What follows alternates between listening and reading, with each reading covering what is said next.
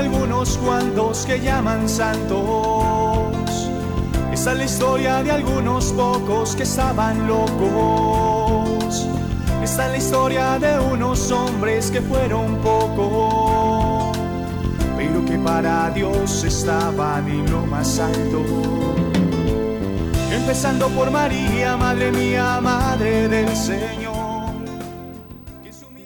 Bueno, muy buenos días para todos nuestros amables oyentes de esta hermosa Catedral del Aire, de esta Universidad del Aire, de esta emisora que la Virgen María también construyó en su vientre como al niño Jesús y que nos ha regalado eh, para nuestra formación y que nos ha regalado también para ser una gran compañía y, y también nos la ha regalado para, para que nos podamos unir con ella, hacer mucha oración Vamos a continuar como siempre, eh, unidos en oración en, este viernes que es profundamente penitencial, eh, muy cercanos ya a celebrar la Pascua de nuestro Señor Jesucristo y la Pascua de nosotros como iglesia, en la que el Señor redime a toda la humanidad, en la que conmemoramos eh, toda la pasión de nuestro Señor Jesucristo, la actualizamos y nosotros como miembros del cuerpo místico de Cristo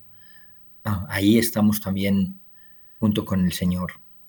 Vamos a pedirle en esta mañana al Señor para que nos regale su Espíritu Santo, para que nosotros, bueno, para que Él en realidad en nosotros obre, que sea Él siempre obrando en nosotros, que sea Él siempre tomando las decisiones eh, que nosotros debemos tomar, o al menos inspirándonos cuando tenemos decisiones que tomar, tomemos siempre las mejores, las lícitas, las sabias, las que más nos convienen. Vamos a encomendarnos obviamente a la Santísima Virgen María, nuestra Madre, modelo y Señora, a San José, su esposo, ahorita que se están haciendo, se está haciendo la consagración acá en Radio María a San José, vamos a encomendarnos a él, el patrono de la buena muerte y el terror de los demonios, el patrono de la Iglesia Universal también y de todas las familias para que por su intercesión el Señor nos ayude a ser como Él, diligente ante las cosas de Dios, parecernos a Él en como amaba a su Hijo, el niño Jesús, y también para que proteja los tesoros de Dios, en este caso la iglesia y la familia en el mundo. Nos encomendamos a nuestro ángel de la guarda, a nuestro ángel de la consagración, a San Miguel, a San Gabriel, a San Rafael y a toda la corte de santos y ángeles del cielo. Le pedimos al Señor que nos regale su gracia. Gloria al Padre y al Hijo y al Espíritu Santo, como era en el principio, ahora y siempre, y por los siglos de los siglos. Amén. Bueno, para todos nuestros oyentes, eh, qué felicidad encontrarnos nuevamente acá para estudiar en este programa los fundamentos de la teología moral en Radio María, donde estamos precisamente haciendo un camino, aprendiendo un camino que inequívocamente nos va a llevar al cielo. Eh, en el programa anterior nosotros estábamos hablando de las propiedades de la ley eterna, habíamos hablado de los diferentes tipos de, de leyes que hay. Eh, habíamos dicho que había ley eterna, había ley civil, ley, ley eclesial, ley natural, y habíamos dicho que a la ley, se, le llama ley eterna, decía San Agustín, que era como la voluntad de las tres divinas personas que mandan a observar o a hacer ciertas cosas y prohíben alterar el orden natural. Y decía pues que, que era eterna porque era anterior a, la creación y que era una ordenación, eh, perdón, que era eterna porque era anterior a la, a la, a la creación, ¿no? Y porque, digamos, había una, una ordenación, eh, pues, pues, son normas que hace la inteligencia de Dios para que todo funcione, todo lo que existe funcione bien. Entonces, pues como son leyes hechas por Dios, hombre, nosotros tenemos que acomodar las leyes a esa ley eterna. ¿Y eh, por qué? Porque decíamos que es muy razonable pensar que cuando las personas inteligentes eh, hacen algo, lo hacen con una intención. Y obviamente Dios, que es el, el que más sabe de todos, el, la, suma inteligencia, pues tiene razón en hacer las cosas, tiene propósito con cada cosa que hace. Por eso, eh, digamos que es tan importante la ley eterna. ¿Y cuáles son esas propiedades de esa ley eterna? ¿No? Pues las principales propiedades de la ley eterna, la primera es que es inmutable, la ley eterna no cambia, eso es importantísimo, no cambia. Eh, segundo, que es la norma supresa, suprema de toda moralidad. Y pues hombre, si es la norma suprema, la que está por encima de toda moralidad, pues todas las demás leyes eh, la tienen que reflejar con fidelidad. O sea, ninguna otra ley puede ser justa ni racional si no está conforme a la ley eterna. Por eso es que este tema es tan importante porque nosotros hoy en día tenemos muchas leyes civiles que van en contra de las leyes eternas. Un ejemplo de una ley civil que va en contra de la ley eterna. El, mentiroso y mal, y mal llamado eh, ley del cambio de sexo. En Colombia hay una ley que dice que una persona se puede cambiar de sexo. Eso lo dice una ley colombiana pero eso eh, para la ley eterna es mentiras, o sea, usted no se puede cambiar de sexo. Entonces, toda ley, sea de donde venga, si va en contra de la ley eterna, eh, esa es una ley irracional y es una ley que no es justa, es irracional porque, porque no puede ser, porque es mentiras, y no es justa porque no está conforme a la ley eterna. Y la tercera, la ley eterna es universal, o sea, todas las criaturas están sujetas a la ley eterna. Unas de una manera instintiva, como por ejemplo los animales. Eh, ¿Por qué? Porque están determinadas por su misma naturaleza a actuar de determinado modo. Y otras, las criaturas libres, dentro de las criaturas libres ah, decíamos que están los ángeles y los seres humanos. Los ángeles y los seres humanos somos criaturas libres y por eso eh, tenemos que someter, nuestra voluntad a la ley eterna. Vamos a hablar ahora un poco de lo que es la ley natural. La ley natural, eh, digamos que se entiende por ley natural la misma ley eterna, pero en cuanto se refiere a las criaturas racionales. O sea, ya, ya aquí la ley natural ya no es solamente la ley eterna que recorre, recoge todo el universo, sino que la ley natural ya compete directamente a las criaturas racionales, ¿no? Los minerales, las plantas y los animales obedecen siempre a la ley de Dios. ¿Por qué? Porque están regidos por unas leyes físicas y por unas leyes biológicas. Pero nosotros los seres humanos digamos que Dios nos ha dado una inteligencia eh, para conocer los mandatos de Dios, la ley de Dios, y que los descubre dentro de sí mismo. Uno se da cuenta que hay principios que uno tiene adentro que como que no se los enseñaron, pero como que uno como que lo va sabiendo, ¿no? Pues, o sea, no, hay principios básicos, en no le hagas a otro lo que no quieras que te hagan a ti. Entonces, son principios que uno va encontrando dentro, que muchas veces uno va a hacer una cosa y uno como que no, eso no está bien, no está bien. Esos principios, de, digamos que Dios los pone en el corazón del hombre. Y a esa ley, digamos, grabada por Dios en el corazón del hombre, se le llama ley natural y obliga a todos los hombres de todos los tiempos. Una ley natural, por ejemplo, no matar. Hombre, eso es una ley natural. Usted no, no tiene que ser ni, ni católico ni religioso para saber que matar está mal que usted no puede coger y matar a una persona porque sí. Yo voy pasando una persona y la mató porque sí. No, el que haga eso es un loco. Es una persona que está desquiciada, es una persona que no está en sus cinco sentidos, porque eso no es lógico, porque la ley natural impresa dentro del corazón le dice a uno que el asesinato no está bien y que el asesinato es una barbaridad. Entonces resulta que eh, Dios al crear al hombre pues hombre, primero Dios dota toda la naturaleza de, una ordenación concreta que le posibilita conseguir ese fin para el que fue creado. Por ejemplo, em, ¿qué diríamos? Em, ah, digamos que igual hay unas normas de funcionamiento, por ejemplo, en una fábrica de neveras, ¿no? Para esa, esa, esa, mm, eh, esa, esas normas para que esa nevera pueda enfriar eh, pues las tiene que seguir la fábrica, ¿no? Y así también es Dios que imprime en toda la naturaleza las normas con las que tienen que proceder actuar, cosas que tienen que pasar para poder alcanzar su fin último. Entonces, eh, solo el hecho de nacer, ya nosotros de alguna manera somos súbditos de esta ley natural. Pero ¿qué es lo que pasa? Que las heridas del pecado pueden oscurecer el conocimiento.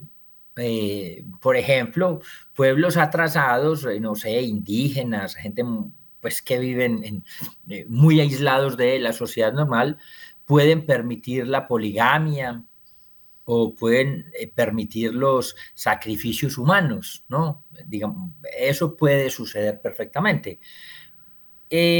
Por ejemplo, el apóstol mm, eh, San Pablo en la carta a los romanos dice con toda claridad que la ley natural dice en efecto, cuando los gentiles que no tienen ley se refieren a la ley mosaica que les fue entregada solo a los judíos, practican por naturaleza lo que manda la ley. Son para sí mismos ley y muestran que la realidad de la ley está escrita en su corazón, atestiguándolo su conciencia con los juicios. Entonces, ya vemos que esa ley natural está impresa en el corazón y obviamente eh, sigue diciendo San Pablo que atestiguándolo, atestiguándolo su conciencia con los juicios contrapuestos que los acusan o los excusan. Eh, eso está en Romanos capítulo 2, versículo 14 y 15. Eh, vamos a ver el contenido de la ley. Pero antes del contenido de la ley, eh, yo creo que podemos ir a esta primera pausa en Radio María. En la ciudad de Medellín viviremos un gran acontecimiento, la Cena Mariana de Radio María. Compartimos la fe unidos de la mano de la Virgen María.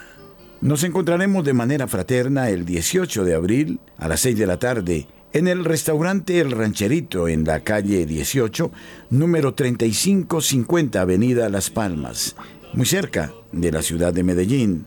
La donación para colaborar con la obra de Radio María en Medellín de 150 mil pesos. Nuestros teléfonos 604 557 9589 313-591-3497. Noche de Fraternidad. Radio María invita desde ahora a los oyentes de Medellín a unirse a la cena mariana el próximo 18 de abril, allá en la Avenida Las Palmas de la Tacita de Plata.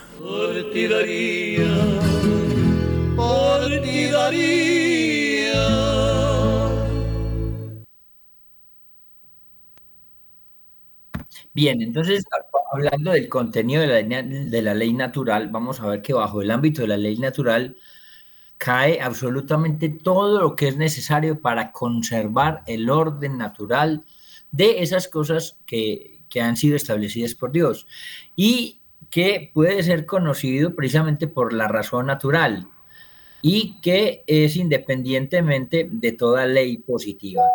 Vamos a explicarlo de, otra manera. La ley natural abarca todas aquellas normas de moralidad tan claras y elementales que todos los hombres pueden conocer con el solo uso de la razón. Uno no tiene que estudiar teología moral para conocer eh, la ley natural, ¿no?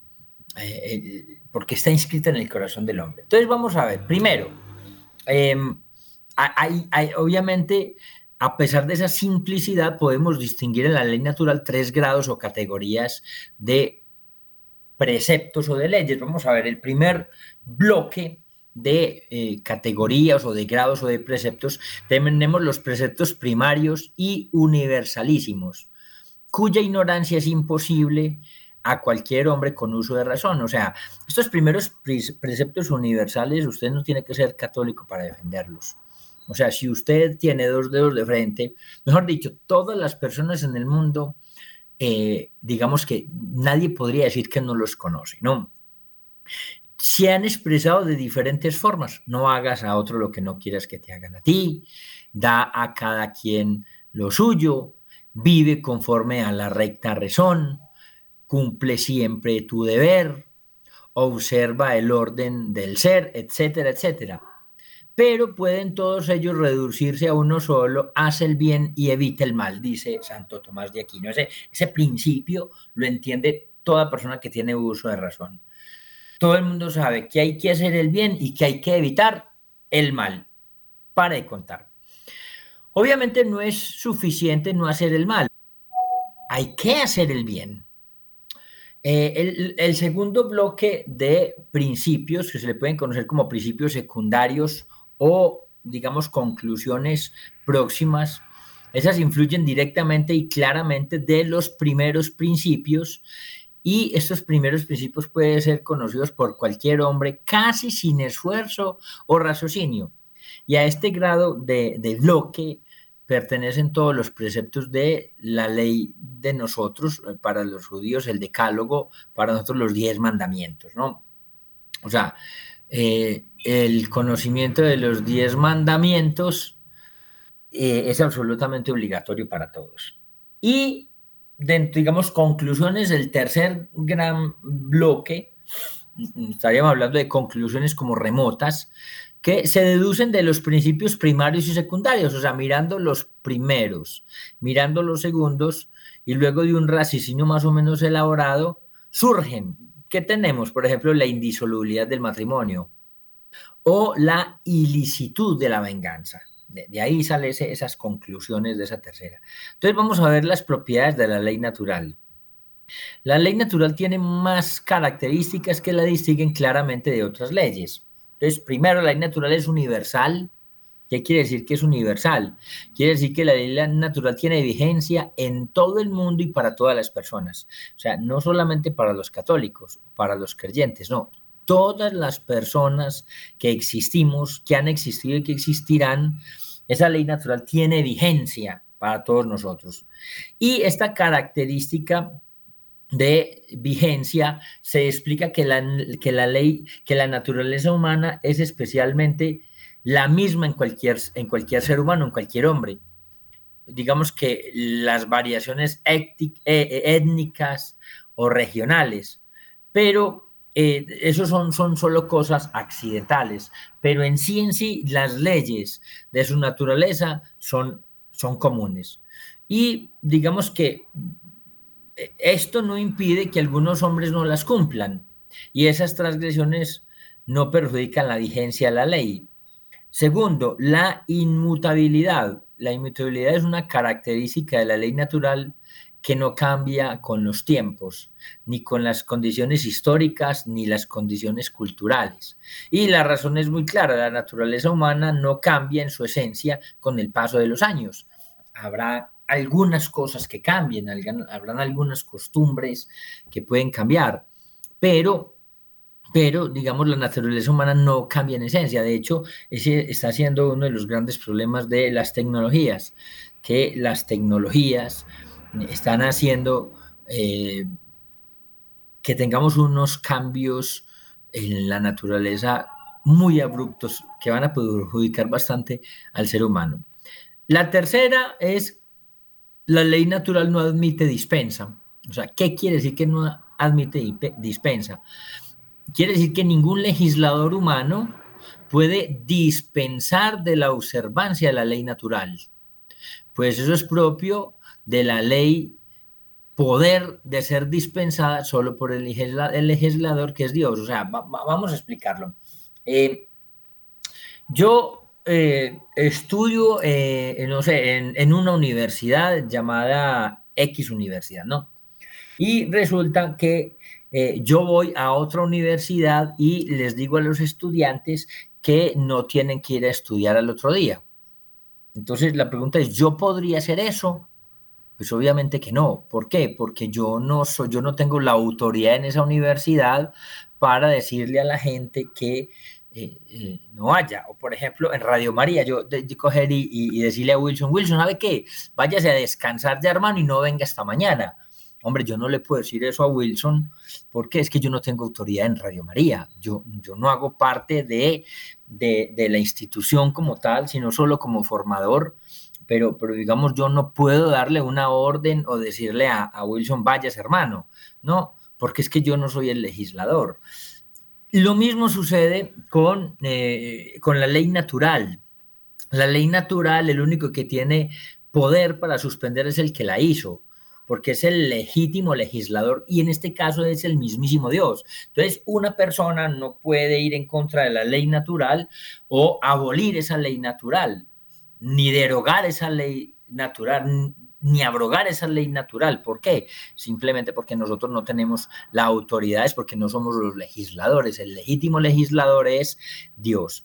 Y resulta que esta característica se explica considerando que al ser Dios el legislador sapientísimo, pues su ley alcanza a prever todas las eventualidades, cualquiera que sea eh, la situación límite en que el hombre se encuentra. Y por eso debe cumplir la ley natural. Dios, que es inteligentísimo y todopoderoso, es el que puede ver. Por eso esa ley no cambia, esa ley no puede, por eso uno de los, de los actos es el B, el segundo es que es inmutable. Entonces, obviamente, pues aparecen excepciones de la ley que establece la moral en casos de homicidio o en casos de hurto. En casos de homicidio, hombre, obviamente la ley natural dice que está prohibido matar, pero, por ejemplo, eh, la ley también dice que usted se puede defender, que si usted, por ejemplo, llega a un agresor con un machete y usted ve que le va a pegar el machetazo, usted coge una piedra y se la tira, se la pega en la cabeza y el man cae muerto, a usted no le van a, imputar un asesinato. Si usted hay testigos que ven eso, usted dice, yo obré en legítima defensa, porque esa persona me iba a agredir, me iba a matar, yo lo que hice fue simplemente defenderme. Entonces, digamos que hay como unas excepciones a esas cosas. Entonces, pero resulta que esas de, eh, de esas em, excepciones eh, en homicidio o en hurto, digamos, no son dispensas de la ley natural, sino auténticas interpretaciones que responden a la verdadera, a la verdadera idea de la ley. Y digamos que eh, son expresión más o menos acertada de preceptos escritos. Y por eso eh, la fórmula es breve, no matarás, no hurtarás, o sea, no, no, le dice... Eh, no matarás, no, no, es simplemente no matar, la ley es no matar claro y punto. No robar, ahí se vea, no robar cuando, como la ley, la ley colombiana, ¿no? Cuando se pasa de 3 millones de pesos es, es, una menor cuantía, entonces no, no da cárcel. No, no, no, aquí dices no robar, ni un peso, ni un peso se puede robar, no se puede robar usted un lápiz, nada, ni de poco valor, ni de mucho valor. Entonces, ese, ese, esa breve fórmula, no matarás, no, no hurtarás, no expresa eh, por la, digamos, por su brevedad, ese contenido total del mandato, que más bien debería expresar no cometerás una, un homicidio injusto o no cometerás un robo injusto, aunque todos los robos son injustos, ¿no? Entonces, cuando una legislación humana establece una norma o permite determinadas conductas que contradicen la ley natural, pues que surge, surge apariencia de ley y no obliga, no hay obligación de obedecerla, sino más bien ahí habría obligación de rechazarla o de oponerse a ella. Por ejemplo, una legislación que aprobara el aborto, ¿no? Por eso es que nosotros eh, estamos en contra y nosotros no podemos aceptar esa ley del aborto que a los ojos de las personas que tienen dos dedos de frente es una ley injusta y que va en contra de la ley natural. Eh, vamos a nuestra segunda pausa en Radio María, en nuestro programa sobre fundamentos de la teología moral en eh, las características de la ley.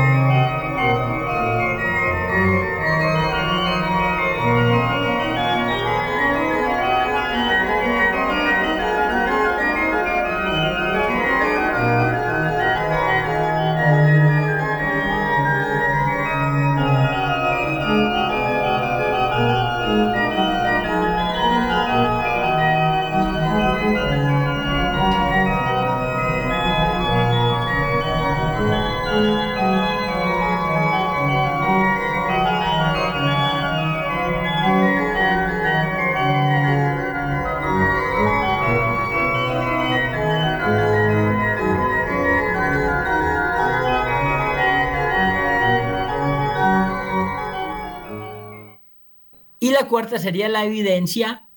¿Por qué? Porque todos los hombres conocemos la ley natural con el solo hecho de tener uso de razón. Entonces, ahí están las cuatro características de la ley natural. Ahora vamos a, ver un tema muy importante que es la ignorancia de la ley natural. ¿Qué pasa cuando yo desconozco la ley natural? Primero, es, un, podemos decir, es un enunciado, ¿no? Ignorancia de la ley natural. Resulta que es imposible la ignorancia de esos primeros principios en el hombre dotado de inteligencia y de uso de razón. Pero ¿qué podría pasar? Podría pasar que se equivoca al apreciar lo que es bueno o lo que es malo, pero no puede menos de saber que lo bueno ha de hacerse y lo malo evitarse. En cuanto a los principios secundarios o las conclusiones próximas, digamos, constituyen gran parte de los preceptos del decálogo, o sea, de los mandamientos de Dios, y pueden ser ignorados al menos durante algún tiempo.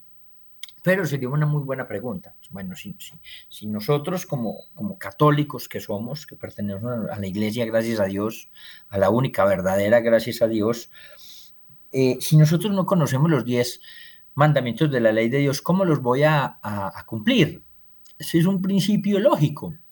Eh, si yo entro a trabajar en una empresa, lo primero que yo tengo que preguntar es el horario y los días que trabajo. Yo no puedo llegar a la empresa eh, no sé, eh, el lunes a, las 11 de la mañana y decir que si, todo el mundo está trabajando desde las 7 o desde las 8 y yo diga, no, es que yo no sabía, o sea, usted no puede excusar, eso no, no, es excusa, lo primero que usted hace es aprender las reglas de la empresa, porque si no, usted las va a violar, si no, usted va a hacer cosas que no están permitidas en la empresa, ¿por qué? Porque no conoce las reglas. Digamos que algo más importante que las leyes de Dios eh, yo no puedo, pues, sería muy irrazonable decir eh, y decir, no, pues es que yo, yo, no conozco los, mandamientos de la ley de Dios. pero ¿cómo no los vas a conocer?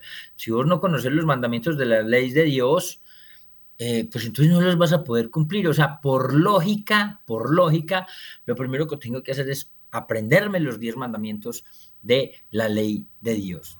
Entonces resulta que, pues hombre, seduce fácilmente con, simplemente eh, el raciocinio, el pensar que eh, puede haber una, eh, una un olvido por los vicios y por el propio pecado original que, digamos, nos ha afectado a nosotros.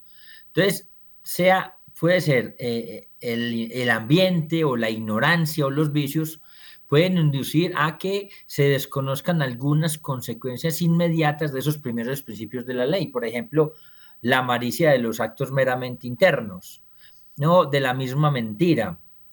Eh, eh, como que, como una, una, mentira para oficiarse un disgusto, para evitar un castigo, o el perjurio para salvar la vida o para salvar la fama, o el aborto para salvar la vida de la madre, o de un tema más delicado como es la masturbación. Sin embargo, esta ignorancia no puede prolongarse mucho en el tiempo sin que el hombre sospeche por sí mismo o por otros la malicia de sus actos. Eso puede suceder, por ejemplo, en los menores de edad. Un menor de edad puede incurrir en el vicio de la masturbación y al principio no saber que eso es pecado mortal, pero que eh, eso, esa ignorancia no va a permanecer durante mucho tiempo, sino que él se va a ir dando cuenta y nosotros como padres debemos de irle diciendo que eso es un pecado muy grave, muy feo y que le va a traer problemas y consecuencias cuando esté adulto si no aprende simplemente a, eh, llevar la atención a mirar la, la belleza de la pureza, de la castidad y dedicarse a hacer ejercicio más bien a estar eh, eh, ocupadito en deporte, en leer y hacer muchas cosas para que no quede tiempo eh, libre para terminar en, cosas ociosas. Entonces, obviamente, esta ignorancia de, de, no saber que eso es pecado, digamos, puede prolongarse por mucho tiempo sin que el hombre sospeche entonces por sí mismo. Vamos a ver ahora la ley divino positiva. Ya hablamos de las propiedades de la ley eterna de la ley natural y ahora vamos a ver lo que es la ley divino positiva. La ley divino, positiva es la ley que procediendo de la libre voluntad del legislador, en este caso es Dios, es comunicada al hombre por medio de una revelación divina, ¿no? La, revelación divina es el Evangelio, es la palabra de Dios. Esa es la, revelación divina, es la palabra de Dios. Y el demonio eh, nos bajó, por decirlo de alguna manera, de la butaca con el pecado original. El, demonio, digamos que mm, nosotros teníamos claro todo eso y eh, digamos, Dios, el, demonio intervino ahí de una manera impresionante y nos bajó, nosotros, digamos, antes del pecado original era como si tuviéramos, vamos a decir que teníamos un dron, ¿no?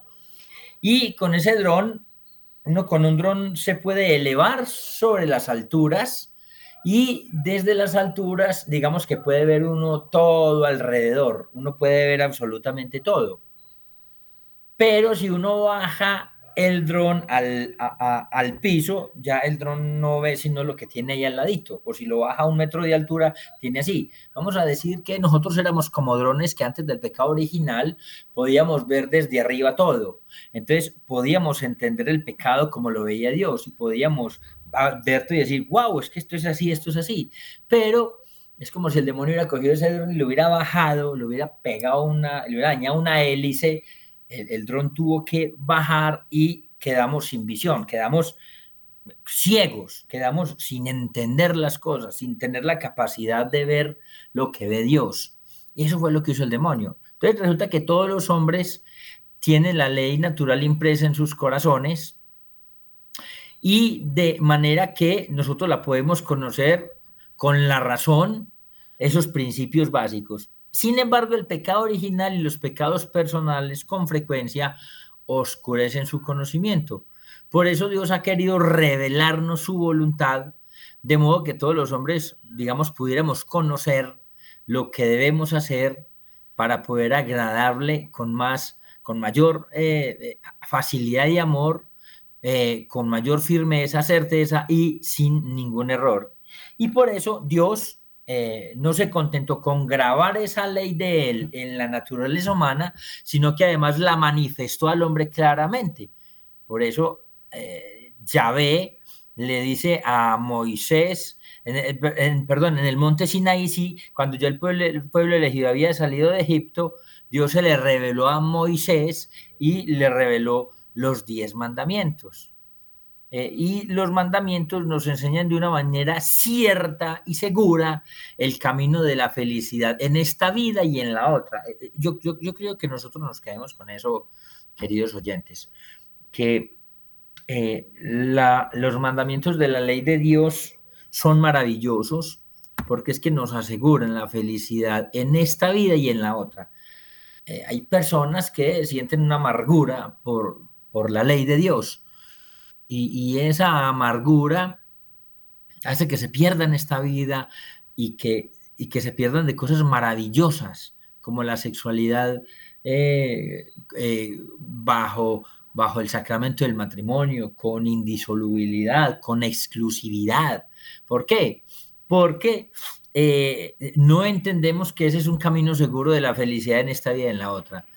Eh, y en estos mandamientos, en estos preceptos, diez preceptos, mandamientos, Dios nos dice lo que es bueno y lo que es malo, y lo que es verdadero y lo que es falso, y lo que le agrada y lo que le desagrada. Entonces, claro, sí, si a nosotros el mismísimo Dios lo puso en el corazón, pero aparte de eso nos está hablando concretamente de qué cosas son, nos está diciendo, vea, haga esto, haga esto, ¿qué haga? Ame a Dios sobre todas las cosas. ¿Qué no haga? No jure, ¿Qué haga? Santifique las fiestas. ¿Qué haga? Honre el papá y la mamá. ¿Qué no haga? No vaya a matar. ¿Qué, no haga? No robe. ¿Qué no haga? No desee la mujer del próximo. ¿Qué haga? No, que no haga? No codicie los bienes ajenos. Entonces, es una serie de preceptos de haga y lo que nos manda a hacer es porque nos conviene y nos produce felicidad. Y lo que nos prohíbe hacer es porque nos hace daño o nos puede matar, no solamente físicamente, sino sobre todo espiritualmente. Entonces, los mandamientos son muy importantes porque son vivos, reflejos y ciertos, son verdaderos donde Dios nos está diciendo lo que es bueno y lo que es malo, lo que es verdadero y lo que es falso, lo que le agrada y lo que no le agrada.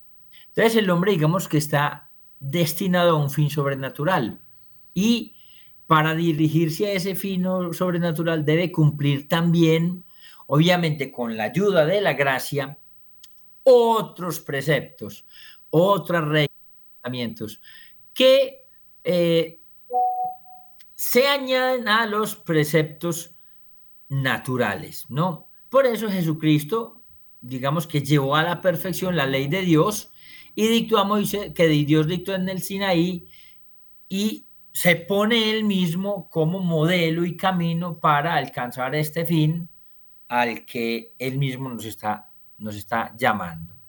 Entonces, eh, hombre, eh, esta perfección que Cristo ha traído a la tierra se contiene sobre todo en el mandamiento nuevo del amor, ¿no? Acuérdense que Cristo les dice un mandamiento nuevo, que se amen los unos a los otros.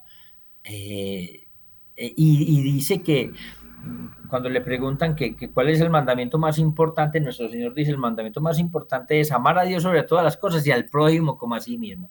Dice, el que cumple esos dos mandamientos cumple toda la ley. Por eso se le llama el mandamiento supremo. Entonces, ¿qué es que está queriendo decir Dios? Pues que yo quiero para otros lo que quiero para mí. Eh, yo quiero eh, no sé, me sirven el almuerzo y somos 20 y no he venido, yo soy el primero en llegar y yo cojo la carne más grande. Eh, yo quisiera, entonces, ¿qué es? Es yo quiero lo mejor, yo quiero, lo, que quiero para mí, lo quiero para todos. Como yo quiero llegar al cielo, yo quiero que todos lleguen al cielo.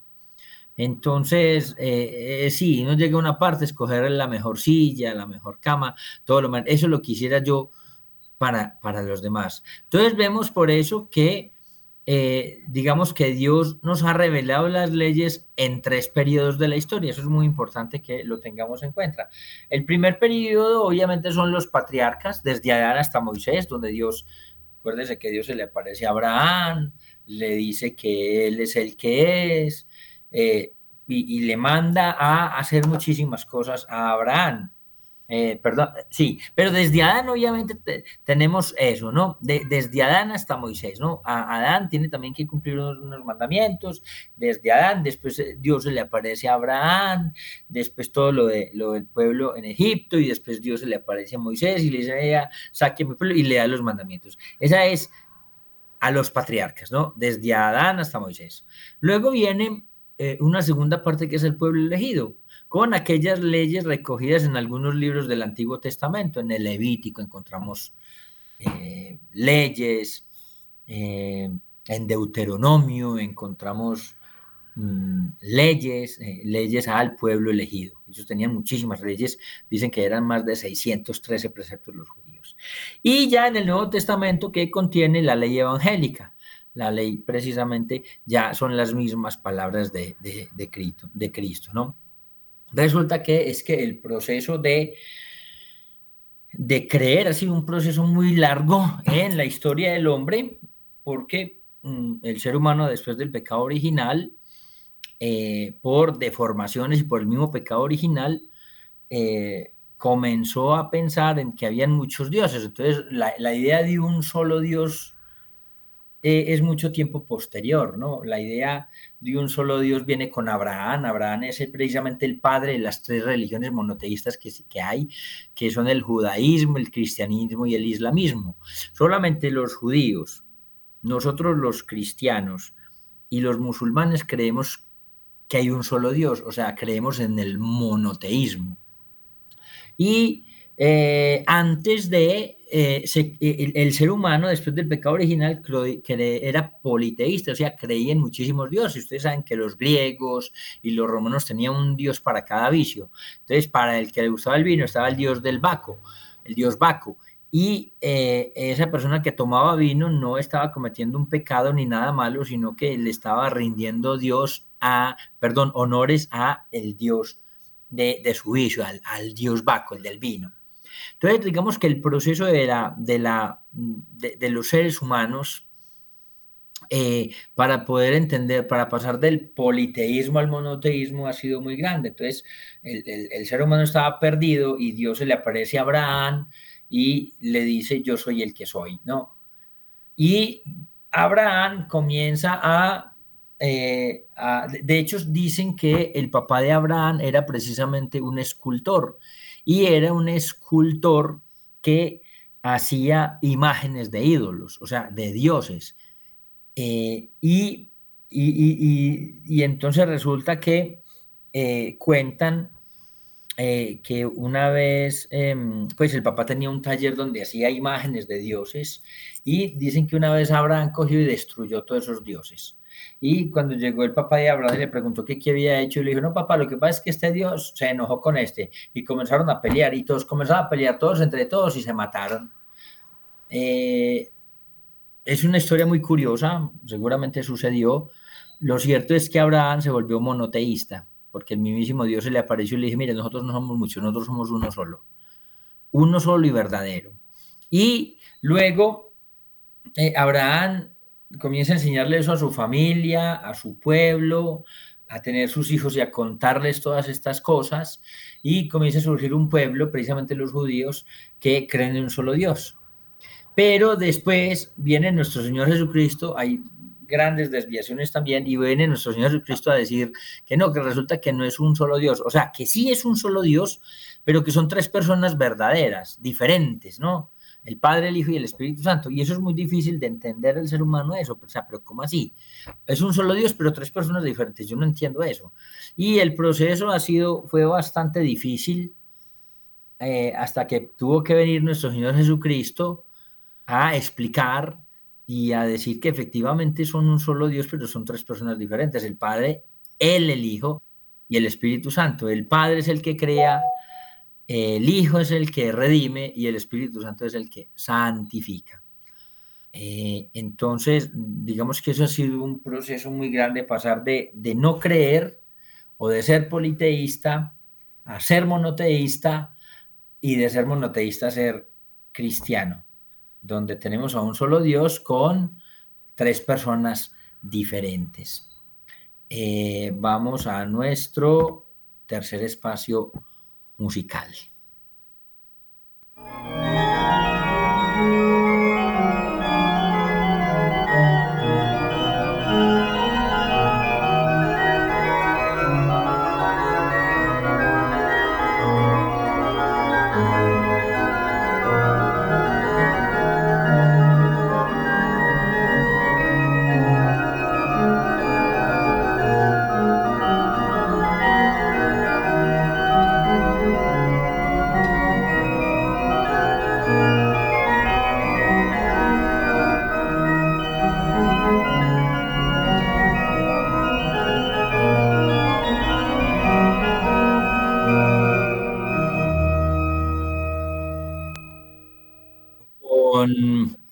Con, eh, nuestro programa en esta hermosa Catedral del Aire y emisora y Universidad del Aire Radio María, en nuestro programa sobre los fundamentos de la teología moral. Hoy estamos viendo la ley y eh, algunos de sus aspectos de la ley. Bien, vamos a ver. Eh, para seguir con la partecita que nos falta, es muy bueno que nosotros hagamos una distinción si usted habla con un evangélico, para un evangélico, eh, la Biblia toda tiene el mismo valor. Eh, entonces él equipara el, Nuevo Testamento, el Antiguo Testamento con el Nuevo Testamento. Y resulta que para nosotros los católicos no tienen el mismo valor. O sea, ¿por qué no tienen el mismo valor? Porque el Nuevo Testamento son las mismas palabras de Cristo. ¿No? En el Antiguo Testamento Dios se le revela a mucha gente y le dice cosas, pero en el Nuevo Testamento es el mismísimo Dios el que se viene y se hace presente y comienza a enseñar, a decir y a hacer cosas y los apóstoles comienzan a, digamos, a transmitirlo oralmente y también se pusieron a escribir para evitar eso del teléfono roto, ¿no? De que pasó una cosa, cuando uno hace un teléfono roto y entonces se juntan 20 personas y usted dice aquí, no sé, algo, cuando llega ya otra cosa totalmente diferente. Entonces, digamos, se vio la necesidad de la escritura. Resulta que nosotros en la Biblia, algunos, pues algunas personas que desconocen todo esto, muestran eso como las contradicciones de la Biblia. La Biblia se contradice porque es que en, en el Antiguo Testamento dice tal, pero después aquí dice que tal. Entonces, digamos, para poder entender eso, hay algunas leyes positivas de esos primeros periodos que fueron abolidas por el mismísimo Dios.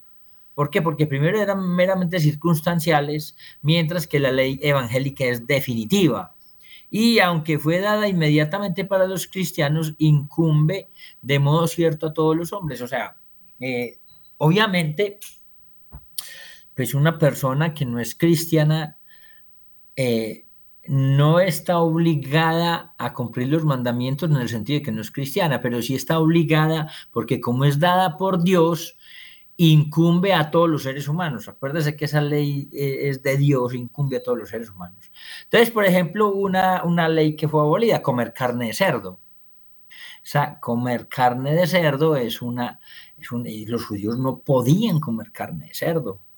De hecho, eh, creo que no sé si los judíos todavía no comen carne de cerdo, pero los musulmanes, por ejemplo, no, no comen carne de cerdo. Entonces, ese, ese comer carne de cerdo, pues para nosotros los católicos no, es una ley ya abolida. O, por ejemplo, sentarse a comer con pecadores. No, pues donde nosotros nos digan que no nos podemos sentar con pecadores, pues nos toca seguir comiendo solos, no nos podríamos sentir, sentar con nadie, ¿no? Eh, entonces, eh, no hacer nada el sábado, hombre, por Dios. Eh, ese no hacer nada el sábado era muy difícil. Al señor Carto se la montaban los fariseos. ¿Por qué? Porque está, hacía cosas los sábados. Y no, pero es que como que está recogiendo semillas, que no se podía, hombre. Y él les decía con toda sensatez, les decía, hombre, hombre, si a usted se le cae un, eh, qué sé yo, una, una cabrita o una ovejita al lago y se le está ahogando, usted la deja morir. Y ellos no le contestan porque sabía que no. Entonces, el Señor a, esas leyes que aparecían establecidas las fue aboliendo. Eh, por ejemplo, hay leyes judiciales y ceremoniales dadas a los israelitas durante su éxodo, eh, ese éxodo nómada por el desierto, y eran, eh, digamos, prescripciones para ese pueblo en esas circunstancias. Por ejemplo, el precepto de la caridad enseñado esto ese es un precepto que es para todos los hombres de, todas las de todos los tiempos y de todos los lugares. O sea, eso hay, el, de la caridad es para todo el mundo. Eh, por eso el Señor les, decía a ellos sepulcros, blanqueados, hipócritas. Eh, ¿Por qué? Porque se la montaban al Señor porque sanaba los sábados. No. Vamos a ver entonces ahora lo que son las leyes humanas. Recuerden que las leyes están divididas en las leyes que proceden de Dios y las leyes que proceden de los hombres. Las leyes que proceden de Dios son la ley eterna, la ley natural y la ley divino positiva, que es lo que estábamos viendo ahora. Y dentro de las leyes humanas, vamos a ver que existe la ley civil y la ley eclesial. Entonces, vamos a ver las leyes humanas.